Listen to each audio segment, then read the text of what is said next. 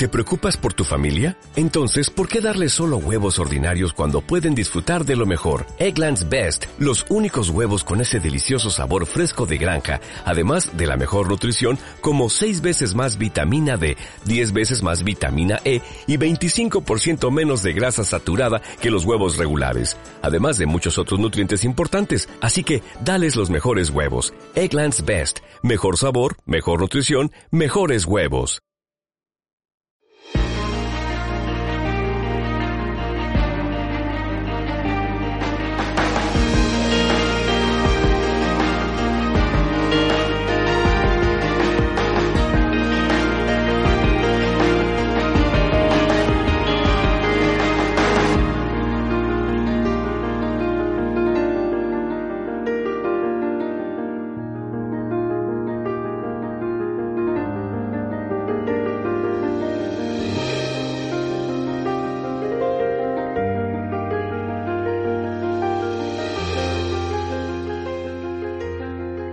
Bueno, llegamos ya a la lección número cuatro. ¿eh? Eh, y vamos a hablar de la cosmovisión bíblica. Eh, la palabra cosmovisión es una palabra que no se usa normalmente, ¿no? Pero ¿creéis que es importante tener una, una cosmovisión basada en Dios? Claro, la cosmovisión es la plataforma desde la que contemplas todo lo que pasa. Claro, es fundamental. Depende de tu cosmovisión, vas a interpretar y vas a actuar de una forma determinada. Así es. Importantísimo, Joan. Importantísimo. Bueno, pues vamos a intentar profundizar un poco en esta lección hablando justamente de ese tema, ¿no? Porque nuestra forma de interpretar, como bien decís, y entender lo que nos rodea, depende justamente de los principios que elijamos, de nuestras creencias, finalmente. Estas, estos principios, estas creencias tienen un alcance amplio y suelen tocar temas como el origen, el sentido de nuestra vida, la moralidad, en fin, muchos aspectos que están aquí. Juntos forman lo que se llama nuestra cosmovisión. Y seguramente que hay muchas cosmovisiones, ¿vale? Y tú eliges. Ahí sí que es un poquito, puedes estar influenciado un poquito más o menos, pero tú vas a elegir qué cosmovisión. Incluso puede variar con el tiempo, ¿no? Perfectamente. La cosmovisión puede variar según la edad que tú tengas y según las ideas. Eh, yo cuando era jovencito tenía una, una cosmovisión y creo que ahora tengo una muy diferente, ¿no? Pero bueno. Eh, seguramente que esta cosmovisión es como una especie de lente, una lente que todas las cosas pasan, es el, filtro por el cual pasan todas las cosas y se van tamizando. ¿eh? Y justamente la lección de esta semana se centra en la necesidad de enseñar esta cosmovisión bíblica a todos, tanto jóvenes como adultos, a todo el mundo deberíamos de tener esto. Así que para tener una cosmovisión bíblica mm, es fundamental no solamente creer en Dios, sino en comprender que hay un Dios que interactúa de manera personal con nosotros. Sí, porque su poder creador explica también todo lo material, incluyéndonos a nosotros mismos. Y su poder redentor, en este caso, lo que hace es revela su corazón, ¿no? Su forma de ser. Muestra todos esos propósitos que tienen para el universo, esos propósitos restaurados que tiene para el universo y la humanidad para asegurarnos ese futuro. Sí, esto me gusta. Esta palabra restauradores me parece encantadora y muy apropiada en este momento, ¿vale? Bueno, yo el peligro que veo es que como la, cosmovisión muchas veces parte de nuestra experiencia, acaba cediendo objetividad a nuestras vivencias y emociones, de modo que muchas veces eh, está filtrando la realidad a partir de nuestra propia experiencia en la vida. Claro. Y hay que tener en cuenta, de todas maneras, eh, lo que acabas de decir, que esa cosmovisión es integral, abarca todos los aspectos de nuestra vida. ¿eh?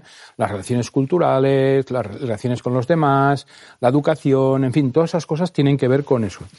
Los seres eh, humanos somos gente sociable, que nos relacionamos con gente y al final tenemos una, una cosmovisión. Así que es importante subrayar que para definir cosmovisiones y sean consideradas como tal, hay que tener en cuenta los siguientes elementos. Vamos a analizarlos entre los tres, a ver cuáles son los elementos que creemos esenciales para definir bien una cosmovisión. ¿Vale? Claro, primero podríamos decir que algo existe, ¿no? O sea, cuando nosotros nos damos cuenta de todo lo que nos rodea, de que hay una inteligencia a nuestro alrededor, de cómo funcionan los cuerpos, los, los seres vivos, los astros, todo, todo, algo tiene que existir. El origen de esto tiene que eh, fijarse en algo, ¿no? Claro, tiene que, tener alguien, algún patrón ahí. Todas las culturas de todo el mundo lo plantean es Normal, es normal.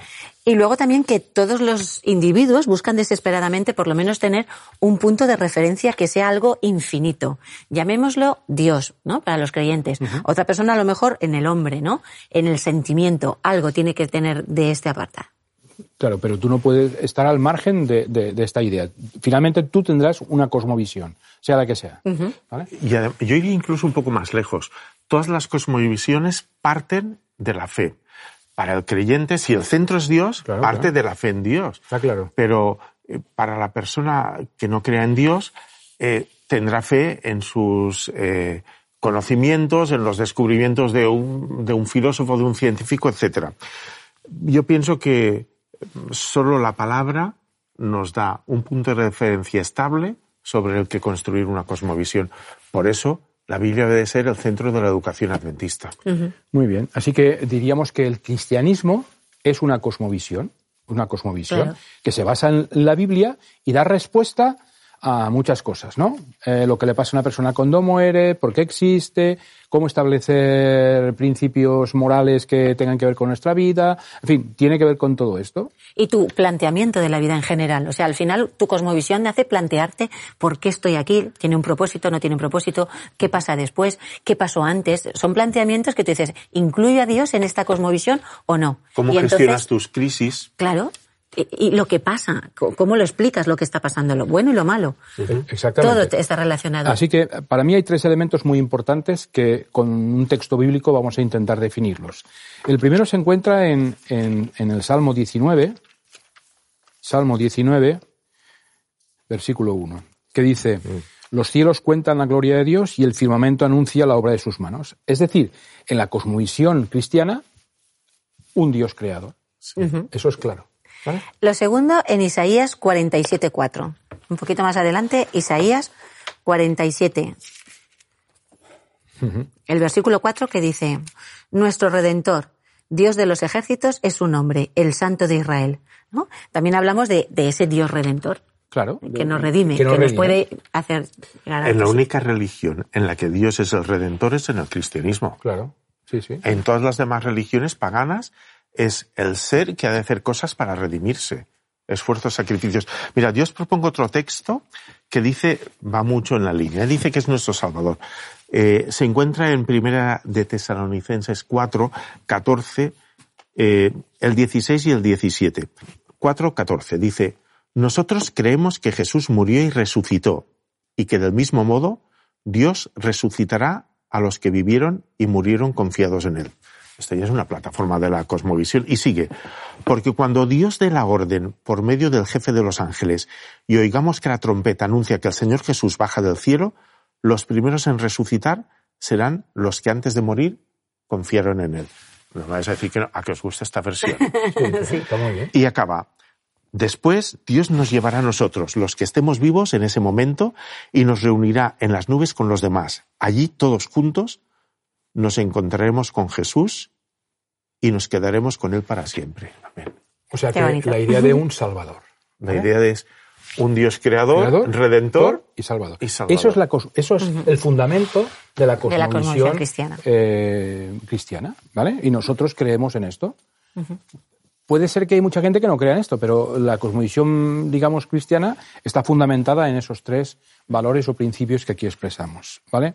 Así que eh, la educación cristiana nos ayuda a definir la cosmovisión bíblica y hay cuatro aspectos fundamentales que nos gustaría comentar. ¿eh? Cuatro aspectos que me gustaría comentar con vosotros. Por ejemplo, nos invita a considerar y a contemplar a Dios en nuestras vidas. Eso es importante. Es decir, no es un Dios etéreo, algo que está muy alejado de nosotros, sino que es algo que eh, está en nuestras cotidiano. Muy bien.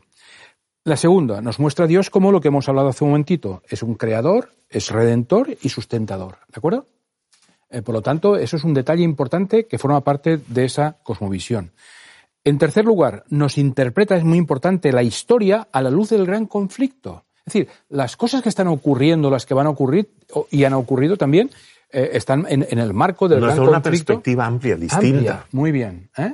Y nos lo acaba explicando, porque es muy difícil entender, ¿no? Que en este planeta Tierra ocurran tantas cosas feas y hay un Dios que lo permita, ¿no? Es lo que, lo que siempre se habla de esta forma. Y cuando tú tienes esa cosmovisión, llega un momento que acabas entendiendo qué pasa. A mí me da mucha tranquilidad el hecho de, tener el conocimiento que tengo al respecto de esto. Puedo estar equivocado, no digo que no, ¿vale?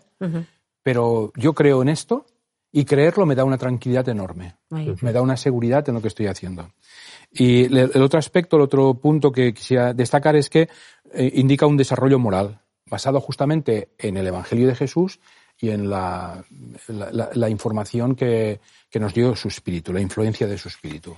En, realidad tenemos dos cosmovisiones, ¿no? las que tenemos pueden ser o bien que la primera es que el universo es, existe porque sí, nada lo creó, simplemente pues no hay Dios, hay átomos, hay materia, hay vacío, ¿vale? No sabemos eso que, cómo está ahí, pero es la primera cosmovisión. Y la segunda, la otra postura es pues que existe un ser divino que finalmente crea ese universo. Entonces, el elemento central de la educación cristiana obviamente se centra en que hay un Dios. Y no solo eso, sino qué tipo de Dios es que es muy importante. Hay un Dios y nos, y nos señala cómo es ese Dios. Y es que vivimos en una sociedad donde la cosmovisión principalmente es atea. Además afirma que la ciencia la apoya. Porque ese siempre es el debate que tenemos muchas veces con, los alumnos, ¿no? Pero, ¿y la ciencia entonces? Entonces, es, es, tenemos que estudiar muy meticulosamente la Biblia, la, ciencia, tener claro dónde está cada cosa y diferenciar qué es una interpretación de un hecho. Hay hechos, pero nosotros interpretamos. Pero muchas veces la cosmovisión me va a hacer que yo interprete algo. Entonces, nuestros alumnos deben de conocer las dos cosmovisiones que pueden tener para poder entender mm, la razón de cada una de ellas y también pensar en esas repercusiones que puede tener cada una, que eso lo veo fundamental. Cuando yo quito a Dios de mi vida, ¿quién me dice a mí lo que es moral, lo que es ético, lo que es válido, lo que cuenta? Si Dios no existe y yo estoy pensando en que aquí el más apto es el que sobrevive, como dice la teoría de la evolución, ¿por qué tengo yo? ¿Por unas normas que me pone la sociedad? Yo incluso quisiera hacer una matización a esto, ¿eh? Porque eh, no es lo mismo una eh, cosmovisión que contempla a Dios que una cosmovisión que contempla al Dios de la Biblia. Porque podría ser un Dios malvado y cruel, ¿no? Claro. Entonces, la cosmovisión que pone a Jesús, a Dios, en el centro, es la que produce esta paz de la que estábamos hablando. Y aunque, por más posmoderna que sea la mentalidad de, la época en la que estamos viviendo, el trabajo de la educación adventista es poner a Dios en el centro de todos los ámbitos de nuestras vidas. Eh, quizá tendríamos que hacer una confesión y es que dos mil años de cristianismo sin Cristo es normal que generen una cierta desafección de la sociedad hacia la religión de Jesús tan eh, desfigurada por nuestro mal testimonio. Es verdad, es verdad. Mira lo que dice Patriarcas y Profetas, la señora White dice, el verdadero objetivo de la educación es restaurar la imagen de Dios en el alma. Es lo que tú estabas comentando. Finalmente, eh, este es el gran objetivo, presentar al Cristo Redentor, al Cristo Salvador. ¿eh? Por eso hemos dicho ya que educar es redimir. Por lo tanto, esto era un tema que estaba ahí. En la Biblia hay que decir que eh, la creación no es una teoría ni un mito, sino una realidad. Empieza en el relato de la creación y termina con la segunda venida de Cristo. Eso es lo que nosotros realmente entendemos de una manera clara. ¿Tú crees, María José, que eh, en el CAS tú enseñas eh, biología, entre varias cosas, que el cristianismo ocupa un lugar importante? Claro, lo es fundamental. O sea, la integración de la fe en la enseñanza la tenemos en todas las materias. En biología, obviamente, ¿vale? Hay algunos temas y se añade el tema del creacionismo para que también tengan ese conocimiento. Y es que hoy en el mundo científico, los que interpretan la Biblia de una forma literal, estamos considerados como fundamentalistas, de mentes muy cerradas, y por ello es importante saber qué idea es la que tenemos, saberla valorar y con el respeto ¿vale? Ver las cosmovisiones, porque al fin y al cabo esto es una elección, es una elección filosófica. Tú tienes elección de tener una cosmovisión o elegir otra, porque si estuviera ya hecho no estaríamos siempre hablando de será esto o será lo otro. Entonces, durante toda la Biblia se repite constantemente Dios como creador.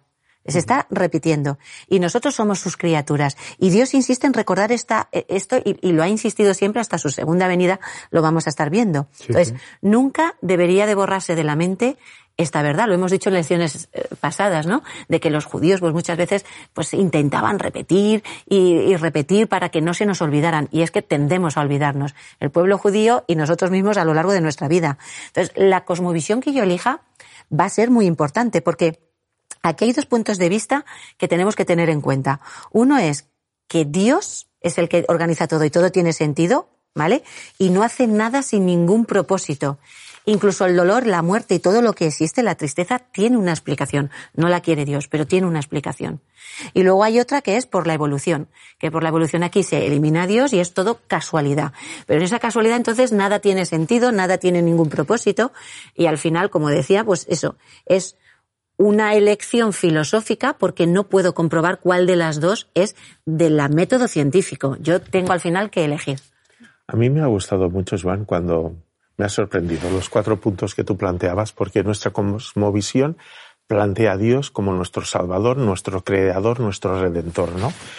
Eh, eh, he estado leyendo, mientras preparaba esta lección, algunos amagos que se hacen de mezclar como la teoría de la evolución con cómo la vería un creyente, ¿no? Como que si Dios crea, pero crea a partir de los mecanismos evolutivos. Evolución teísta, ¿no? Se habla. Debe ser. Yo soy de letras, ya lo sabéis. Pero desde mi formación en filosofía eh, y en educación, es que lo veo como, como muy absurdo, porque Dios es bueno, solo bueno y siempre bueno. Mi amigo José siempre me lo repite. Dios es bueno, solo bueno y siempre bueno. ¿Cómo podría un Dios bueno elegir el sufrimiento como un mecanismo? Los evolucionistas lo llamarían selección natural para que la vida se abre paso. Esto no lo puedo entender. Por otro lado, eh, en la lección 1 comentábamos que los primeros capítulos del Génesis son fundamentales para entender toda la Biblia. Si Adán estaba en un proceso de desarrollo moral, no era responsable de sus actos.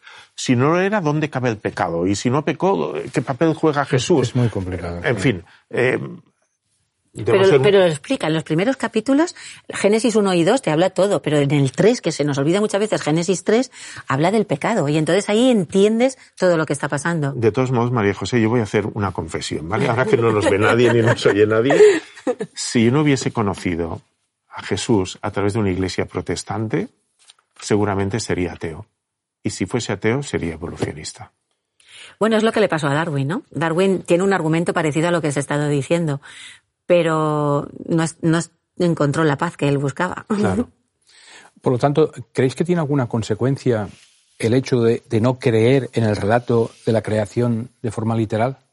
Claro, efectivamente, porque la perfección original ya no tendría sentido, ni el pecado, porque si no existe el pecado, no se necesita un salvador. Fijaros todo lo que, voy a plantear ahora, ¿eh? porque esto es muy importante.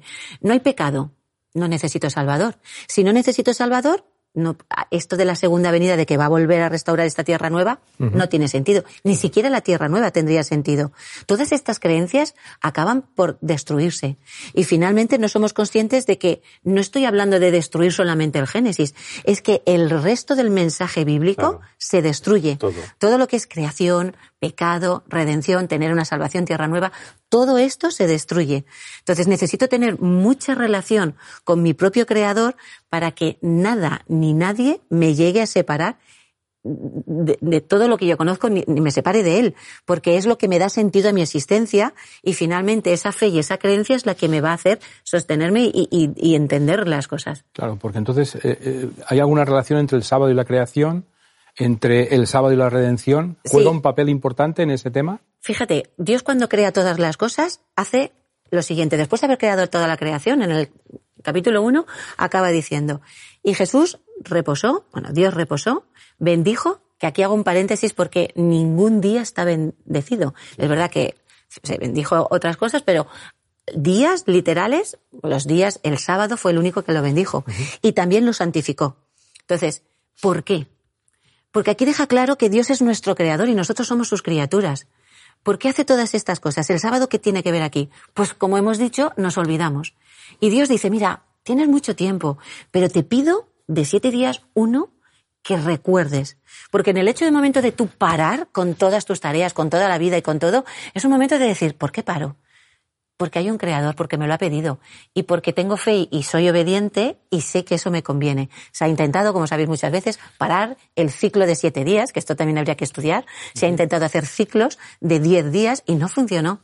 Y estos ciclos que tiene que ser el sábado, no cualquier día, porque es el sábado quien estuvo, quien lo bendijo. Finalmente, pues es el que nos da eh, un poquito el reposo, pero no es el día, ¿eh? el reposo nos lo da Jesús. El encuentro con Jesús. Exactamente. Jesús es el día y, ese encuentro, pero él dijo en este día, para que no os olvidéis de lo que os he dicho. Me encanta ese versículo de la Biblia que dice, venid a mí todos los que estáis trabajados y cargados, y yo os haré descansar. Es que yo pienso, Joan, que si fuésemos capaces de entender lo que significa que el creador de todo, el sustentador de todo, aparte un tiempo para estar con nosotros, si entendiésemos esto, es que todo cambiaría. y además, cuando tú estás comentando esto, María José, el día a día ahoga el debate y la reflexión. Y necesitas este encuentro con el Señor para reubicar las prioridades, para reflexionar, para encontrarte a ti mismo y a tu familia. Es que es lo que dijo, ¿no? El sábado está hecho para el hombre. No hizo el hombre para que hubiera un sábado, es al revés. Cuando Dios crea al hombre, le crea un sábado. Y como Dios es un Dios de amor, sabe perfectamente que necesitábamos un tiempo porque nos olvidaríamos. Entonces crea un día como diciendo, sigue teniendo relación conmigo. Por lo menos este día, céntrate un poquito más en la familia, en la amistad, en la iglesia, en mi relación conmigo. Inclúyeme y recuérdalo. Y esto es algo porque nosotros lo necesitamos. Eh, sé que el tiempo va muy rápido, pero sé que tú has pensado en un ejemplo, ¿verdad? Eh, de un árbol que un poco representa Mira, el resumen. Eh, voy a intentar explicarlo lo más rápido que sepa, ¿vale? El problema es que somos víctimas del etnocentrismo. Esto nos coloca a nosotros en el centro y todo lo examinamos a partir de nuestras propias experiencias. Y además tenemos el defecto de que creemos que nuestra cultura, nuestra visión es mejor que la, que la de los demás. Nos sentimos superiores, ¿no? Entonces, eh, todos somos víctimas de una cultura y todos tendemos a pensar que nuestra cultura es superior a las demás. ¿Qué elementos tiene una cultura? Eh, voy a hablar en un lenguaje secular, pero que parece que sea religioso. El primero es la conducta, las cosas que hacemos. Este es el elemento más superficial. El segundo elemento serían las creencias. Teóricamente, las creencias tendrían que justificar la conducta nuestra. Eh, estamos enterrándonos, ¿eh? Lo más superficial, la conducta, después las creencias. Más abajo estarían los valores, que serían eh, aquellos principios que generan las creencias y en el fondo del todo estaría el paradigma. En la Biblia los valores son el Evangelio y el paradigma es el reino de los cielos. Si os fijáis, eso es como si fuese un árbol, ¿no? Abajo está el reino de los cielos, los valores del Evangelio, las creencias, que seguramente serían, muchas coincidirían con las que tenemos, y por último, como resultado de estas creencias, la vida santificada. Pero si esto, el ejemplo, Joan, lo ponemos al revés, si hacemos énfasis en la conducta, entonces es como si enterrásemos las hojas del árbol y dejásemos las raíces hacia afuera. Y muchas veces en las escuelas, en las familias y en las iglesias, en lugar de promover ese encuentro con Jesús que nos permita ver el reino de los cielos, enfatizamos, acordaos lo que comentábamos hace unas, no sé si fue la semana pasada o la anterior, eh, cuando hablamos de el fonendo, ¿no? Eh, no es lo externo lo que nos cambia, lo que nos cambia es lo interno. Sí, porque acabamos influyendo en los valores, en las creencias, en las conductas, todo por encima de la época y de la cultura según tengamos nuestra cosmovisión. Y permite, Juan, que haga un par de preguntas. Cuando nosotros tratamos de compartir con los demás lo que creemos, ¿de qué hablamos? ¿De nuestras creencias o de Jesús? Eh, ¿O nuestros vecinos? ¿Por qué nos conocen? ¿Por lo que hacemos y lo que no hacemos? ¿O porque somos una gente que tiene una vida transformada por Jesús y comprometida con la sociedad? Yo pienso que en esto tendríamos que pensar. Fijaos que los campos de concentración se forjaron en las, en las aulas de alguna facultad. La Inquisición y las cruzadas en concilios de la Iglesia. Y a Jesús la muerte de Jesús se planificó en el Sanedrino. Todo depende si el paradigma es el reino de Dios o es nuestra propia cultura. Bueno. He traído un objeto, Joan. ¿Me lo dejas enseñar? Queremos que nos lo enseñes, porque veo algo por aquí, eh, pero estuve... no sé muy bien lo que es. La Iglesia siempre ha mostrado mucha confianza en nosotros. Tuve el privilegio de estar con misionero en Guinea con el pastor Gavín. Y allí descubrí esto. Eh, no sé si tú sabes lo que es esto. Eh, María José. Tampoco sé si lo sabes tú, Joan. A mí me horrorizó, me horrorizó. ¿Veis? Está agujereado. Esto es una cuenta de collar. ¿Sabéis para qué se utilizaba esto? Esto es, los africanos de la costa entraban al interior, capturaban a los negros del interior y se los vendían a los traficantes de esclavos. Y no les pagaban en dinero, les pagaban con una cuenta de estas. Esta es auténtica. No sé cómo el pastor Gavín se ha atrevido a dejármela porque vale una fortuna. Entonces, la mujer del jefe de la tribu llevaba un collar con varias piezas de estas. Esto es el resultado, esto es el valor que según qué paradigma le da a la vida del ser humano. O sea, eso tiene que ver con, un esclavo, ¿verdad? Ese es el precio de un esclavo. El precio de un esclavo. Qué triste, ¿eh? que lleguemos a veces a esa situación. bueno, a, modo de conclusión, tendríamos que decir que la cosmovisión cristiana eh, tiene a, la humanidad en gran estima, evidentemente, al menos por dos razones. ¿eh? Dos razones. Primero, Dios nos creó. Es nuestro creador, somos suyos, ¿de acuerdo? Eh, debemos ser tratados según sus criterios. hay varios textos que habla de esto, pero uno dice, yo te redimí, te puse nombre y eres mío. Qué privilegio enorme. Y el segundo, porque somos redimidos por la sangre del Hijo de Dios. Él murió por nuestros pecados y podemos justamente eh, participar de su naturaleza de una manera eterna cuando Él venga por segunda vez. Así que somos suyos por creación y por redención. Pues nada. Es increíble. Muchas gracias por vuestra participación y nos vemos la próxima semana. ¿De acuerdo? En la próxima lección. En la próxima. Hablamos de normas y principios.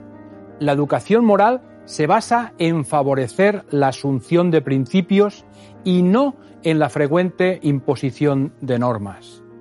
El hecho de que Dios, en su misericordia, nos haya ayudado a comprender doctrinas que otros creyentes no entienden, ¿nos convierte en mejores cristianos? ¿Qué características debería tener a tu juicio un mejor cristiano?